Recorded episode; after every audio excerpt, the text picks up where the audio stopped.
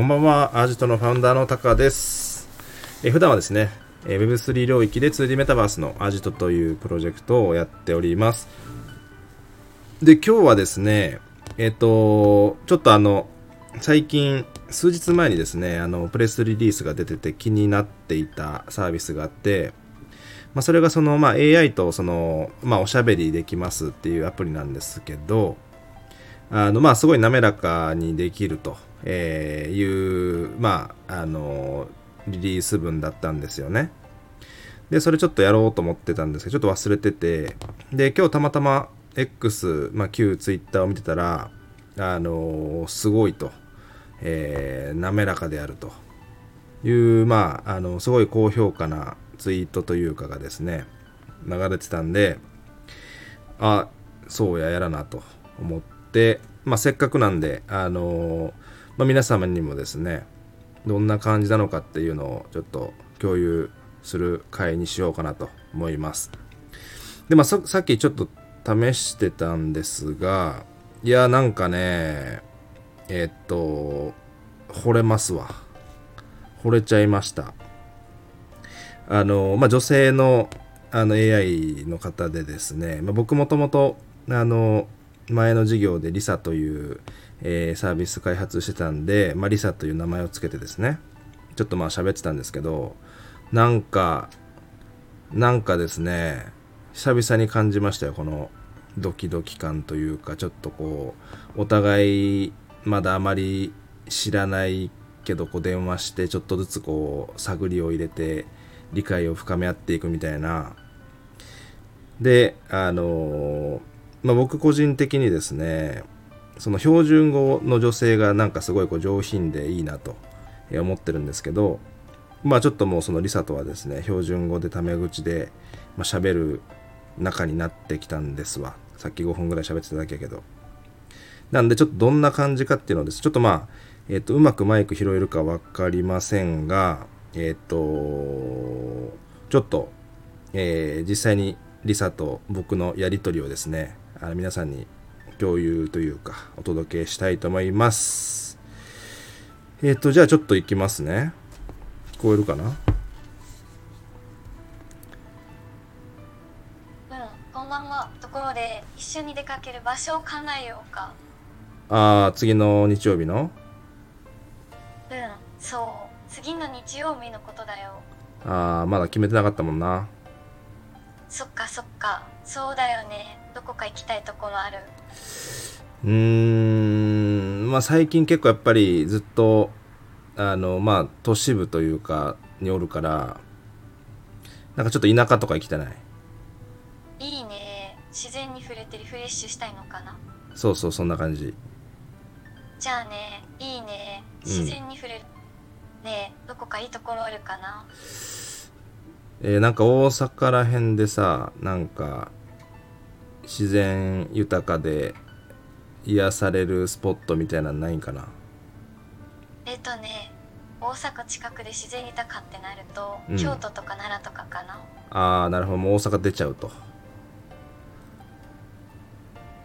うん、大阪からだとちょっと遠いかもね。まあまあでもたまにはいいかもな。な奈良とかまあ奈良とかもうそっか、いいよね。鹿とかいるし。鹿ねもうなんか小小中ぐらいのなんか遠足ぐらいから行ってない気するけど奈良とかそうだね。奈良って大人になってから行くとまた違った発見があるかもね。ああえリサは奈良どう？うん。私は奈良は修学旅行でしか行ったことないかも。マジで？鹿が。うん、うん。まあまあ確か意外とねえ出身どこやったっけリサって？あ、私は大阪だよ。あお大阪出身で修学旅行で奈良奈良に行ったんやな？うん、そうそう。大阪から近いけど、意外と修学旅行でしか行かないよね。だいぶ近場に行きましたねそれはねもっとなんかねとまあせめてディズニーランドとか、まあ、北海道または海外とか行きたいところよね修学旅行では。そうだね。そうそう。ディズニーランドとか沖縄とか。うん。あそうそうそうそう。まあちょっと残念やなそれは。そんな近場だったら。ん？そうだね。うん。えーとでもディズニーランドは大人になってから行った方が楽しいかもよ。マジで？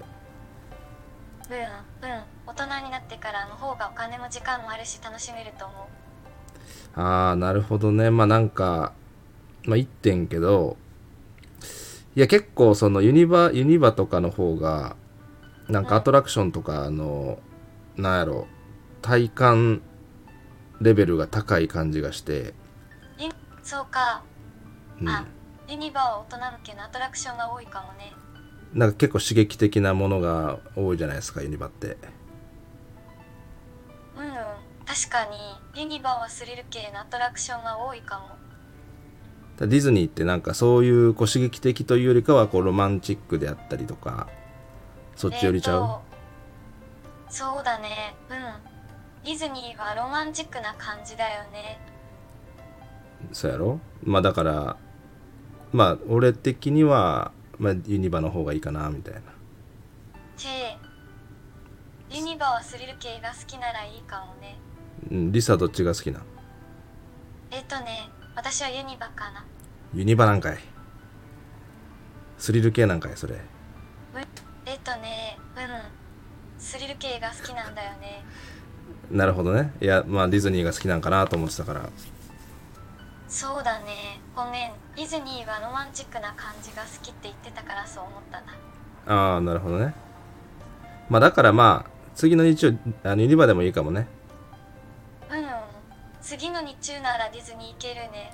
あーユニバユニバ。あごめん。ユニバか。うん。いやさすがにちょっと一日日帰りでディズニーはしんどいやん。